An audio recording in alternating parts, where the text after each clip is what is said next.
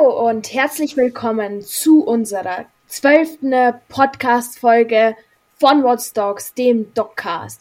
Bei uns zu Gast ist heute Franzi. Hi Franzi.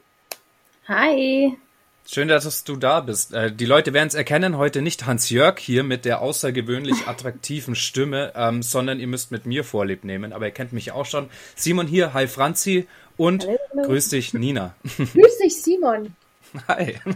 So, Franzi, heute freut es uns wahnsinnig, dich zu Gast zu haben, denn du bist Tierärztin und kannst uns sicherlich einige wichtige Informationen rund um unsere Fellnasen geben.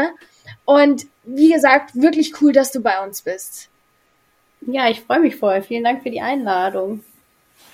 Der Beruf des Tierarztes oder der Tierärztin ist ja, sage ich mal, der Wunsch vieler Kinder. So, wir haben im Vorgespräch schon mal kurz darüber gesprochen.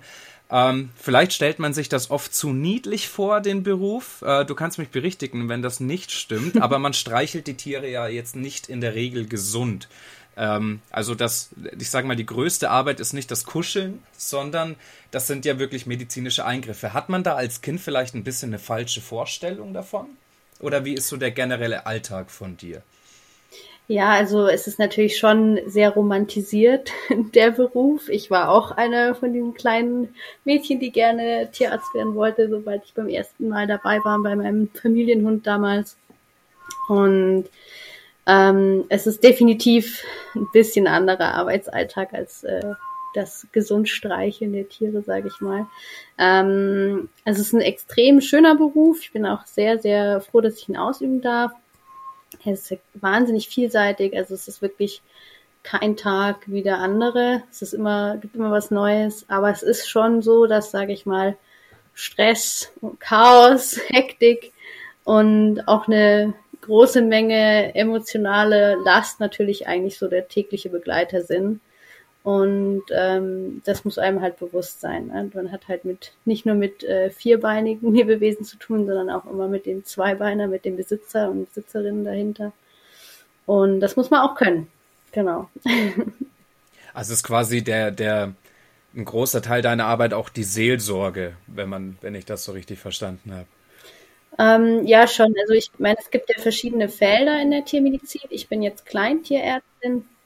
Das heißt, ich kümmere mich vor allem um Hunde, Katzen, Kaninchen, Meerschweinchen, Hamster, was alles so ähm, anfällt. Und da ist es natürlich schon so, dass die Haustiere einfach einen ganz, ganz wichtigen Stellenwert in der Familie bilden. Und dadurch hat man auch einfach einen intensiveren Kontakt mit den Besitzern, Besitzerinnen und ja, versorgt die natürlich auch in gewisser Weise mit. Und deswegen ist es schon auch, also ist eigentlich Empathie eine der wichtigsten Eigenschaften, die man mitbringen sollte, würde ich mal sagen. Ja. Franzi, darf ich dich eine kurze Frage stellen? Mhm. Ist man als, wenn man Kleintierärztin ist, hat man da auch sowas wie Schlangen manchmal zu Gast?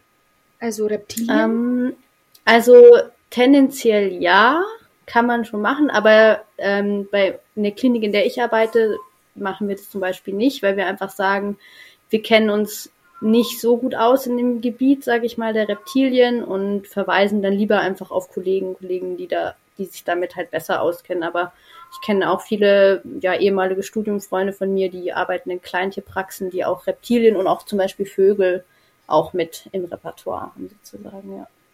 Also ich stelle mir vor, wenn ich jetzt so Kleintierärztin wäre und dann würde da jemand kommen und hat eine Schlange mit dabei. ich würde automatisch sagen, ich kann Ihnen da leider nicht helfen. Bitte gehen Sie woanders hin. Dafür reicht's nicht. Also, ist nicht süß genug. Hat nicht genug Haare. also ich fände es immer mega cool, weil ich finde Schlangen richtig toll und auch Vögel. Aber ähm, ich ja, muss einfach da mir auch eingestehen, da bin ich nicht so versiert in dem Fachgebiet, aber was wir schon öfter mal haben, sind halt irgendwie verletzte Wildvögel oder so. Denen leisten wir natürlich schon erste Hilfe, das ist ganz klar. Ne? Aber wenn da jetzt irgendwie einem ganz ähm, komplizierten Fall kommt von einem Papagei oder so, den schicken wir dann schon zum, zum Vogelarzt. Ja. ja. ja. Ähm, jetzt wird's ja gerade Herbst, beziehungsweise es ist schon Herbst, glaube ich. Die Uhr ist zumindest schon umgestellt. Ich mhm. weiß nicht, ob mhm. das bedeutet, dass es Herbst ist, ist ja auch egal. Ähm, kann man da sagen, irgendwie im Herbst kommt eine bestimmte Art von Krankheiten, Verletzungen irgendwie von, bleiben wir mal bei Hunden? Ähm, also gibt es da so saisonabhängige Krankheitsfälle oder ist das immer so durchgängig ein Mischmasch von allem, was so passiert? Mm, also jetzt speziell im Herbst, äh, muss man leider sagen, ist eine der häufigeren Geschichten, die mal vorkommen kann, ist die Aufnahme von Frostschutzmitteln.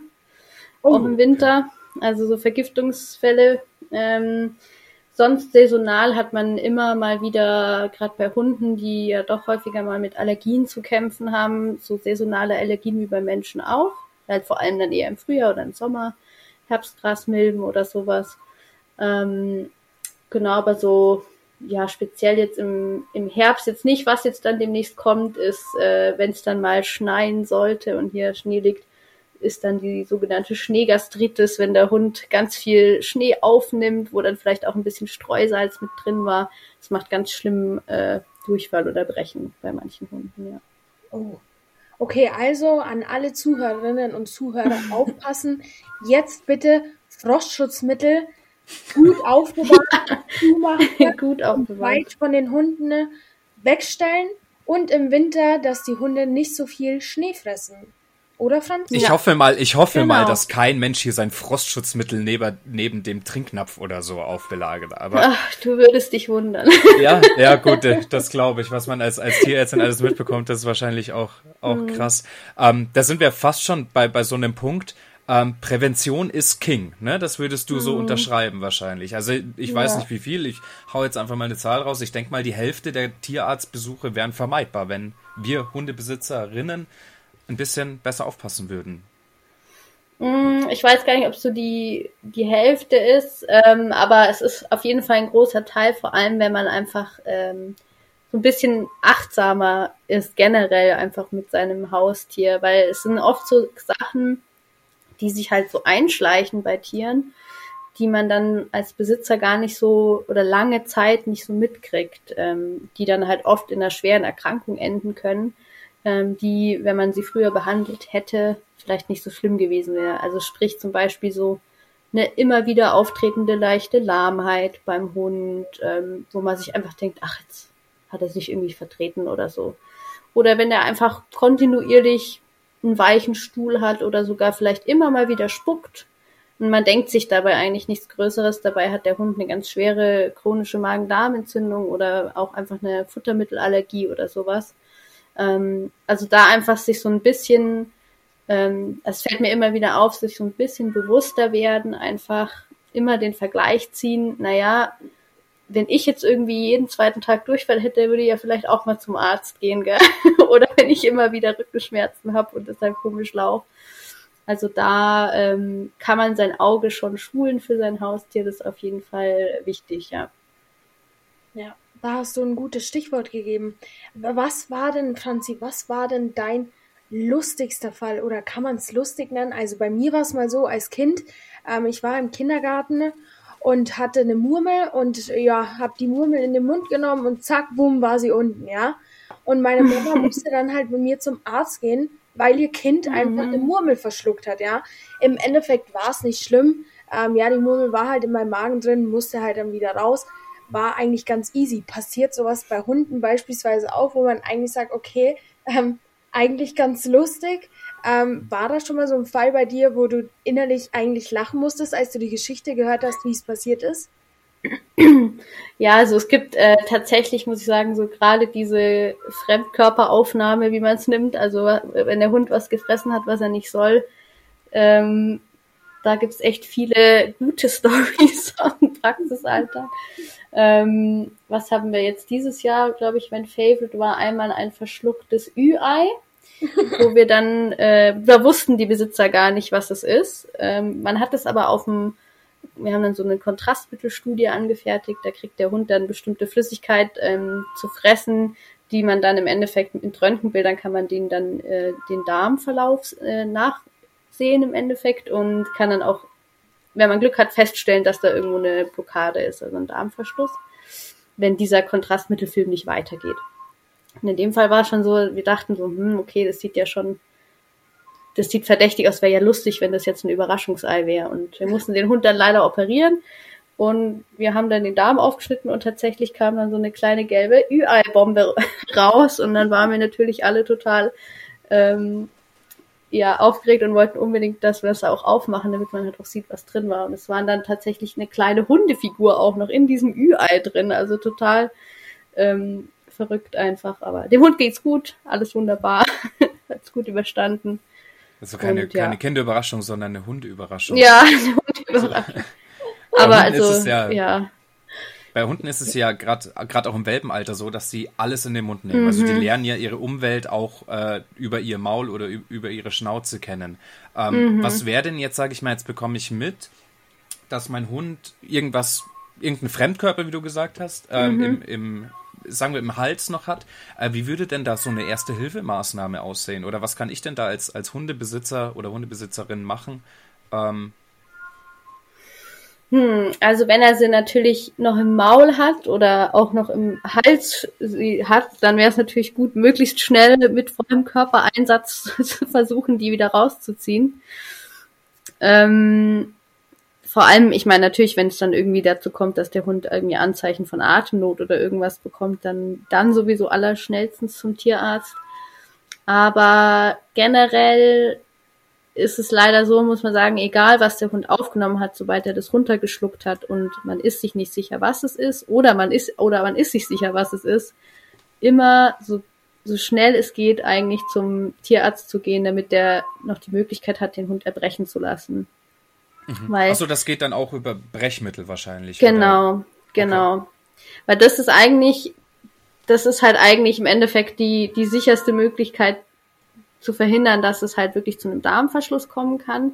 Man muss aber natürlich dabei bedenken, dass einfach äh, ja im Endeffekt aufgenommene Sachen nur eine bestimmte Anzahl von Minuten bis Stunden im Magen sich aufhält und dann natürlich weitergeht in den Darm. Und dann kann man es natürlich nicht mehr durch Brechen, Erbrechen hervorbringen. Mhm. Und ähm, das kann dann natürlich auch im Zweifel um ein Vielfaches teurer werden, anstatt den Hund einmal spucken zu lassen, dann eine, eine Darm-OP zu verursachen im Endeffekt. Ähm, genau, also da ist eigentlich die Devise, schnellstmöglich zum Tierarzt zu gehen. Und da muss ich auch sagen, es gibt im Internet eine Menge Foren und Webseiten, die mit Hausmitteln beschreiben, wie man seinen Hund zum Erbrechen bringen kann bitte nicht machen. Auf gar keinen Fall. Wie so oft mit so Sachen, dem Internet-Schwarmwissen. Ja, ne? da, lieber, da stehen lieber... dann so Frost, äh, Wasserstoffperoxid und was weiß ich. Also Ach bitte Gott, einfach zum Tierarzt gehen und den Hund spucken lassen. das merken wir uns, das schreiben wir uns gleich auf. Und Nina, jetzt weißt du auch, was ich mit dir mache, wenn du nochmal eine Murmel frisst, dann bringe ich dich Aber nicht mit irgendwelchen Internet-Hausmitteln, ja? genau. Franzi, du gibst ja dein Wissen jetzt aktuell nicht nur an unsere Hörer weiter oder in der Praxis, in der du arbeitest, sondern du hast auch noch ein zweites Standbein und gibst da dein Wissen weiter. Und zwar ist es in der PetLeo App. Wir haben ja schon die PetLeo App auch in Instagram vorgestellt, haben mal so gesagt, was ist daran so cool und ähm, was machst du bei PetLeo? Genau, also ähm, PetLeo ist im Endeffekt äh, ja eine App, die Tierärzte und Tierhalter so ein bisschen miteinander verbinden soll. Und ähm, das Ganze hat eigentlich angefangen dadurch, dass die Fulia, eben meine Kollegin, die ist auch Tierärztin, die ähm, hatte, die kommt, die kommt ursprünglich aus der Türkei und hat dort zwei Hunde gehabt. Und davon ist leider einer an einem Giftköder gestorben, tatsächlich. Und dann kam sie hier nach Deutschland, hat ja als Tierärztin gearbeitet und ihr ist dann eben auch aufgefallen, wie häufig das halt hier in Deutschland auch vorkommt, dass Leute zum Tierarzt kommen und sagen, äh, mein Hund hat eventuell einen Giftköder gefressen oder was, was Giftiges gefressen. Und das war sie, da hat, hat sie so schockiert, dass sie gesagt hat, okay, dafür müssen wir ja eine Lösung finden, dass man irgendwie erstens die Tierärzte besser informiert sind darüber auch und eben auch die Halter. Und dann haben sie eben die PetLeo-App geschaffen. Das war ursprünglich eben nur eine, eine Karte im Endeffekt, wo, man, wo Giftköder drauf markiert sind, ähm, die man eintragen kann und nachschauen kann, wo und wann die gefunden worden sind. Und das Ganze wurde dann einfach peu à peu erweitert zu einem digitalen Haustierassistenten, würde ich es mal nennen. Das heißt, man kann jetzt nicht nur ähm, dort diese Giftköderkarte einsehen auf der App als Tierhalter, sondern auch, äh, wo befinden sich die nächsten Parks oder auch ähm, im Endeffekt so Kotbeutelstationen. Und man kann eben auch wichtiges äh, Wissen über oder tierärztliches Wissen oder medizinisches Wissen über die Tiere dort äh, herbeziehen. Und ähm, da ist so ein bisschen auch mein Part drin. Also wir haben dort ganz viele Artikel, ähm, in denen wir einfach so ein bisschen einige Themen Tierhalter näher bringen wollen. Zum Beispiel, was gibt's jetzt für Gefahren im Herbst, auf die man achten könnte? Oder was mache ich, wenn meine Katze zu viel trinkt, mein Hund? Ähm, das sind einfach alles, sage ich mal, wissenschaftlich und von Tierärzten und Tierärzten geprüfte Artikel, die wir dort drin auch ähm, hochladen. Und genau, und der wichtigste oder einer der größten Punkte der App ist, dass wir die eben diese eine direkte Verbindung zum Tierarzt schaffen wollten. Das heißt, man kann in der App bei seinem Lieblingstierarzt, wenn der Petlio ähm, auch nutzt, ähm, Termine buchen, kann sich direkt mit dem austauschen. Man kann ähm, hat einfach immer die Daten, der Tierarzt hat die Daten des Tierhalters direkt ähm, auf seinem Programm und das Ganze wird einfach im Endeffekt wie so eine digitale Haustierakte für den Tierhalter und soll einfach den beide Welten so ein bisschen miteinander verbinden. Genau. Also, ich also wer noch Tele... Simon, red du. Wer? Jetzt bin ich dir über den Mund gefahren, ne? Das tut mir leid, äh, Nina. Ähm, also wer noch telefoniert, ist quasi selber schuld, sage ich mal so. Ähm, genau. Das kostet den Nutzer nichts, wie nee. ich das mitbekommen habe. Also nee. Ich bin gerade am Gründe suchen, warum man das nicht äh, nutzen sollte. und mir fallen relativ wenige ein, äh, bis gar keine. Ähm, also es kostet nichts. Ich habe eine Krankenakte, ich habe sowas wie einen Giftköder-Alarm, da komme ich gleich noch drauf mhm. zu sprechen. Äh, mhm. Hundeparks, Gassi-Runden, äh, Kotbeutelstationen und eine digitale Krankenakte. Ähm, ja und einen direkten Draht zu meinem Tierarzt. Also ich spare mir eigentlich äh, die Google-Suche, ich spare mir sämtliche Schwarmwissen ja. und ich spare mir das Telefon ähm, und habe alles in einer App. Das ist schon ziemlich, ziemlich cool. Ähm, ich habe ich, jetzt habe ich gerade mal die Karte von München auf die Giftköderkarte und ich, mhm. ich überschlag's mal ganz grob. 70 Giftköder sind gerade gemeldet in mhm. München. Ähm, also es ist kein Phänomen, wo man sagt, ja gut, hat man schon mal gehört. Äh, aber selber vielleicht noch nicht mitbekommen. Toi, toi, toi, dass das für die meisten Hundebesitzer ja. und Hundebesitzerinnen auch so bleibt. Aber es ist doch eine reelle Gefahr. Was sind denn so die typischen Giftköder? Das ist ein sehr breit gefächerter Begriff wahrscheinlich auch. Ja, also muss man grundsätzlich, ähm, kann man eigentlich unterscheiden, dass es entweder welche sind, die wirklich mit Giften gespickt sind. Also das sind dann leider oft Rattengifte, ähm, die zum Beispiel die Blutgerinnung hemmen oder so Alpha-Chloralose-Verbindungen, ähm, Frostschutzmittel, Schneckenkorn, also alles, was im Endeffekt sehr, sehr, sehr in kleiner Dosis sehr, sehr giftig sein kann ähm, für Hunde und Katzen. Oder die andere Möglichkeit, die ist auch, also die auch einfach furchtbar ist, sind dann leider die äh, Köder, mit denen dann Rasierklingen oder ähm, Nägel, Reißzwecken oder sowas mit drin sind, die dann wirklich starke Verletzungen hervorrufen können. Ich, wenn sowas höre, ich ja. werde so sauer. Ich verstehe es einfach nicht und ich kann, ja. also wirklich, ähm, ich finde es allerhand, ähm, sowas zu machen. Ne? Mhm. Ähm, ich war auch auf PetLeo auf der App und was ich ganz interessant fand, war, ich konnte mir auch nie vorstellen, wie so ein Giftköder richtig aussieht, weil ich diesen Fall auch noch nicht hatte, aber es ist auch so, dass bei PetLeo dann auch von den Usern Bildern aufgenommen werden, ähm, wie ja. diese Giftköder aussehen. Und da war ich so fasziniert, ähm, weil meistens ist es einfach in so einer kleinen Wurst drin, ähm, wo man sich denkt, ja, die hat jetzt einfach jemand verloren beim Grillen oder keine Ahnung was, ja. Und die Hunde mhm. rennen da drauf zu, fressen das und dann hat man das Problem. Und zwar dann muss man ganz schnell handeln. Und deswegen, ich bin von der PetLeo-App sowas wie von begeistert. Ähm, auch dass man eben diese Option hat, ähm, dass der Tierarzt alles gleich wie so eine kleine Akte vor sich hat, ähm, genau. wenn man sich ähm, in Verbindung setzt mit dem Tierarzt selbst. Und deswegen fand ich es enorm wichtig, unseren Nutzerinnen, unseren Hörerinnen und Hörern ähm, PetLeo nicht zu verschweigen, sondern zu sagen, hey, da gibt's etwas, das euch wirklich weiterhelfen kann, ja. Und deswegen ist es auch super, Franzi, dass du heute bei uns bist, damit wir auch über dieses Produkt mal sprechen können, ja. Eins ja. ergänzt sich noch, Nina, und zwar ja. für alle, die zuhören, so ein Giftköderalarm funktioniert halt nur, wenn Leute das da auch mhm. reinschreiben. Ne? Also jetzt, das meine ich gar nicht mal als Werbung. So, natürlich äh, ladet euch die App runter, das ist klar, weil es ist ja cool. Aber nur mal so, so wenn ich davon mitbekomme, wenn ich sowas finde, wenn ich irgendwas höre oder so, dann hilft es allen Vierbeinern und allen Menschen natürlich auch, aber in erster Linie den Vierbeinern, äh, das Wissen dann auch zu teilen und, und breit zugänglich zu machen. Und dass ihr da eine Plattform dafür geschaffen habt, ist halt auch so sehr, sehr präventiv. Und da wären wir wieder bei der Prävention davor. Mhm. Also ich hatte schon mal den Fall, dass wir, wir hatten leider Hunde, da haben wir am einen Tag, glaube ich, vier oder fünf Hunde bekommen, die alle, ähm, das war wahrscheinlich kein absichtlicher Giftköder, aber die haben halt irgendwelche in den Busch verstreuten Drogen aufgenommen. Das waren irgendwelche Amphetamine.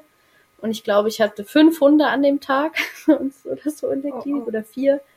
Und das wäre halt so ein Fall gewesen. Das war eine ganz bekannte Gassi-G-Stelle. Wenn das jetzt jemand dort hochgeladen hätte, hätte man das vielleicht vermeiden können, dass das so viele Hunde aufnehmen. Allen Hunden geht's gut, da ist nichts passiert, aber trotzdem. Ja. ja, nee, das unterschreibe ich so, das unterschreibe ich so. Aber Franzi, dann kommen wir mal zu unserem nächsten Punkt.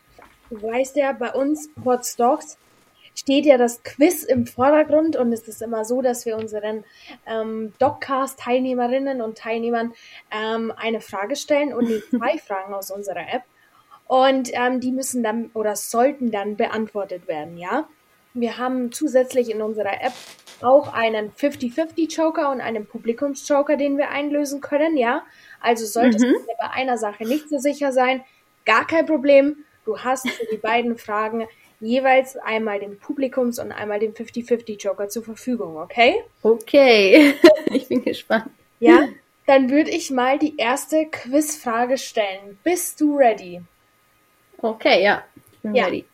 In welcher Stadt fahren streuende Hunde regelmäßig mit der U-Bahn?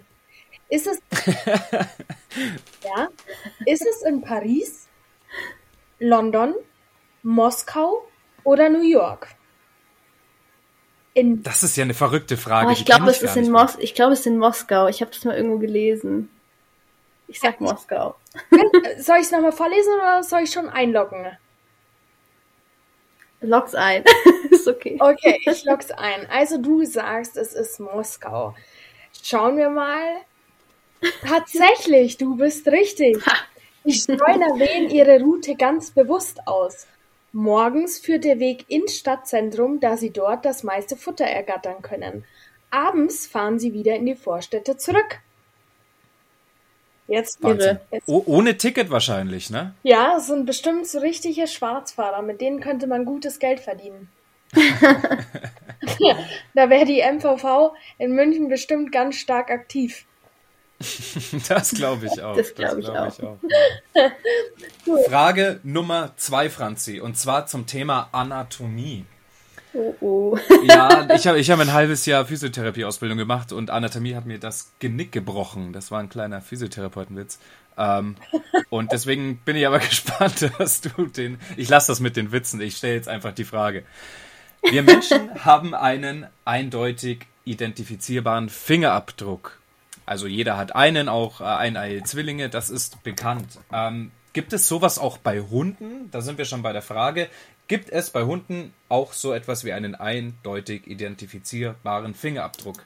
Ich gebe dir folgende Antwortmöglichkeiten. Einmal ja, die Nase oder B, die Pfote, C, die Zunge oder D, Simon, was laberst du? Natürlich gibt es sowas nicht. Hm. Also entweder A die Nase, B die Pfote, C die Zunge oder D Simon hör auf zu quatschen. Toll. Die Joker stehen, noch, äh, stehen, dir noch zur Verfügung. dann machen wir mal einen 50-50 Joker. okay, dann streichen wir einmal die Pfote und wir streichen, dass ich aufhören soll zu quatschen. Also haben wir noch über die Nase oder die Zunge? Das ist jetzt auch nicht sehr viel einfacher, ne? Also ich hätte auch irgendwie vorhin schon gesagt, ähm, die Zunge tatsächlich, aber Lockst Anatomie verlass mich nie, das war immer das Sprichwort im Studium. okay, ich sag Zunge. Du sagst die Zunge? Ja. Ich habe äh, die Zuhörerinnen und Zuhörer, die wissen das. Ich habe einen kleinen Pudel und die liegt immer bei uns auf der Couch so an der Lehne und drückt ihre Nase gegen die Scheibe. Und von außen kann man das dann ganz gut erkennen, dass da ein richtiger, wie, wie ein Fingerabdruck an der Nase ist. Deswegen ist die Antwort ja, die Nase und leider mhm. nicht die Zunge. Ähm, und nochmal so, dass ich die. Was gelernt. Genau, genau. Und darum geht es ja bei uns auch, ne? Darum geht's ja. Ähm, das Feedback, das ihr bei uns in der App bekommt, lautet folgendermaßen, äh, folgendermaßen. Die Nase, richtig. Jede Hundenase hat ein einzigartiges Muster, ähnlich wie bei unseren Fingern. Die Nasenlöcher sind bei Hunden übrigens zur Außenseite hin zu schmalen Schlitzen verengt. Dadurch können Hunde durch die vorderen Nasenlöcher einatmen und durch die seitlichen Nasenschlitze ausatmen. Uns Menschen fehlt diese Fähigkeit. Dies verhindert, dass während des Schnüffelns vorne ausgeatmet wird und die Duftmoleküle weggepustet werden, die der Hund ja schließlich einschnüffeln möchte. Mhm. Soweit zur Begründung. Stimmt. Eins von zwei Fragen passt doch. Dafür hast du das gewusst, äh, dass in Moskau die Hunde mit der Straßenbahn ist, fahren können. Ist auf jeden Fall auch das tierärztlich Relevantere. genau, genau. Ja, so, dann Franzi, Vielen Dank, dass du bei uns zu Gast warst und ein bisschen. Haben wir schon wieder. Ja, also wir haben Wahnsinn. jetzt unsere Zeit schon wieder erreicht. Und ich bedanke mich aber wirklich von Herzen bei dir, dass du unser Wissen mit dir geteilt hast, deine Erfahrungen und dass du Teil von Pet Leo bist. Denn das ist mhm. wirklich eine super App, die jedem weiterhelfen kann. Und dazu braucht man auch solche Personen wie dich, die die Nutzer und die Nutzerinnen da unterstützt und ihnen auch Wissen weitervermittelt. Vielen Dank dafür, Franzi. Ja, vielen Dank für die Einladung. Hat mich gefreut, bei euch sprechen zu dürfen. Und ja, ich freue mich, wenn jeder, der sich, äh, über jeden, der sich Pet Leo runterlädt, einfach so ein bisschen die Kommunikation zwischen allen Tierhaltern und Tierärzten und Ärzten zu verbessern und so ein bisschen ins digitale Zeitalter zu bringen. Ich wollte gerade sagen, raus aus dem Mittelalter, rein ins ja ins neue Jahrtausend für die Leute, ja. die das noch nicht sind. In diesem Sinne, Franzi, auch von mir herzlichen Dank. Cool, dass du da warst. Schöne Insights von deinem Job, von deiner Tätigkeit und von deiner Leidenschaft. Ähm, dann würde ich sagen, hören wir uns das nächste Mal wieder, Nina, oder? Und verbleiben mit unserem Slogan Happy Dog. Happy Me. Vielen Dank fürs Dabeisein. Ciao zusammen. Ciao. Tschüss.